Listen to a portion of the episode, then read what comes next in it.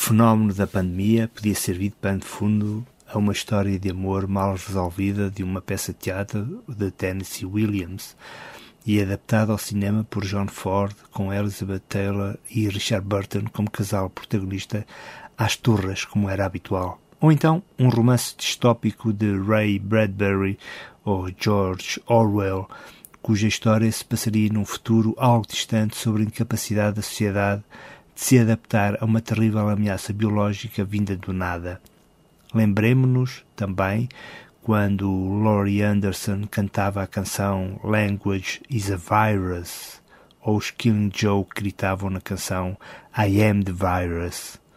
Já para não falar dos muitos exemplos de cinema de ficção científica que retrataram cenários apocalípticos de infecções virais mortais. Mas nada disto é real no plano material. É apenas uma oportunista conjetura da imaginação criativa, porque a verdade é que a espantosa realidade das coisas, como dizia o sublime poema de Fernando Pessoa, ultrapassou toda a ficção mais mirabolante e sofisticada. A realidade foi coisa de tal forma pujante e avassaladora que primeiro estranhamos e depois entranhamos para voltar à pessoa. E entranhamos de tal forma visceralmente que a viscosidade deixada por esta infame realidade ainda não se despegou da nossa pele. Continuamos e vamos continuar a sentir o cheiro de uma coisa putrefacta, pegajosa e que nos amordaça a alma perante um embate que deixou todos boquiabertos de espanto capaz de violentar os nossos mais profundos pensamentos positivistas sobre o papel da arte e da cultura nas nossas vidas, ou como se a palavra cultura tivesse sido excomungada do léxico popular por uma santa inquisição dos bons costumes. Mas a verdade é que, perante tamanha adversidade e catástrofe, os pilares civilizacionais não tremeram, porque todos sabemos quão importante e decisiva é a presença forte da cultura na sociedade desde tempos imemoriais. E não há de ser qualquer Covid-19 que destruirá os fundamentos deste paradigma civilizacional. Olhando sem pudor para o problema, percebemos que esta desastrosa avalanche virulenta que tudo levou pela frente conheceu vários momentos. O primeiro foi o de impávida estupefacção e surpresa total, isto é, cogitava-se como foi possível um microorganismo invisível fazer paralisar todo um planeta. Nem o escritor H.G. Wells se lembraria tal premissa narrativa em qualquer dos seus livros de ficção científica. Depois, um segundo momento adveio da pura interiorização mais serena por parte dos agentes artísticos de todos os quadrantes, que se resumiu à resignada aceitação da hecatombe que se abatia sobre eles.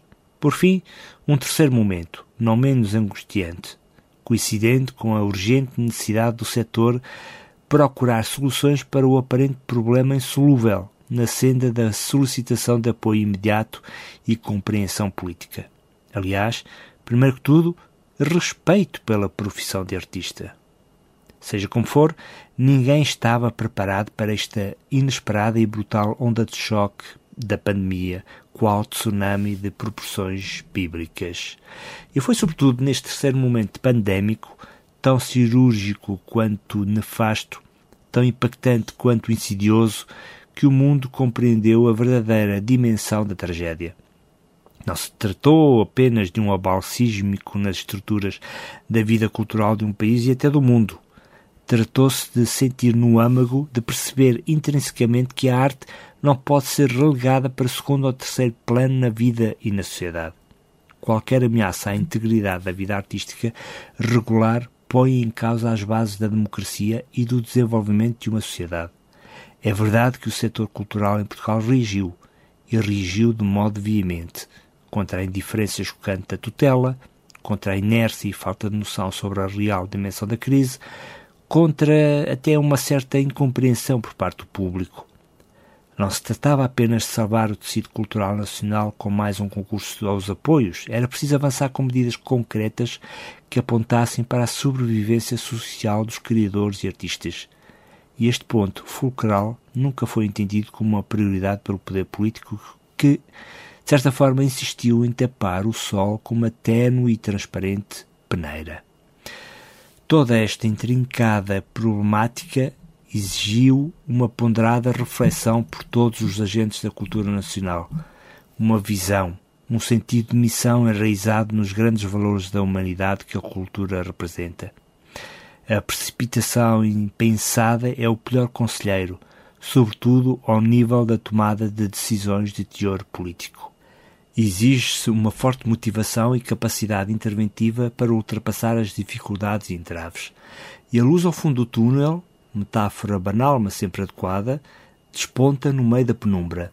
Os teatros começaram finalmente a desconfinar aos poucos, abrindo as suas portas, ou espaços exteriores, para a atividade cultural, mesmo com as inerentes limitações e regras de segurança sanitária. Os públicos vão aparecendo, como que sedentes de fruição artística ao vivo, assim como a comunidade artística manifesta estar sedenta de se apresentar em cima de um palco físico, com público à frente que respira e não num palco frio e virtual. Uma nova realidade, por enquanto ainda adaptada às contingências, parece aflorar e vir ao de cima, possibilitando um novo fogo de esperança. Afinal de contas, apesar de todas as contrariedades que o cenário negro do coronavírus nos impôs, não é o, fundo, não é o fim do mundo como imaginávamos em abril ou maio. A vida tem de continuar e interiorizar a palavra adaptação é essencial para engendrar novas formas de levar as artes às pessoas e de envolver os artistas no processo transformador que referia Sofia de Meilbreiner. A cultura sobreviveu a calamidades e devastações insanas ao longo da história da humanidade, guerras, pestes, desastres naturais, etc. E vai continuar a estar presente agora e no futuro, mesmo que de forma temporária ou definitivamente diferente. É vulgar dizer-se que a vida por vezes imita a arte. O inverso também é certo.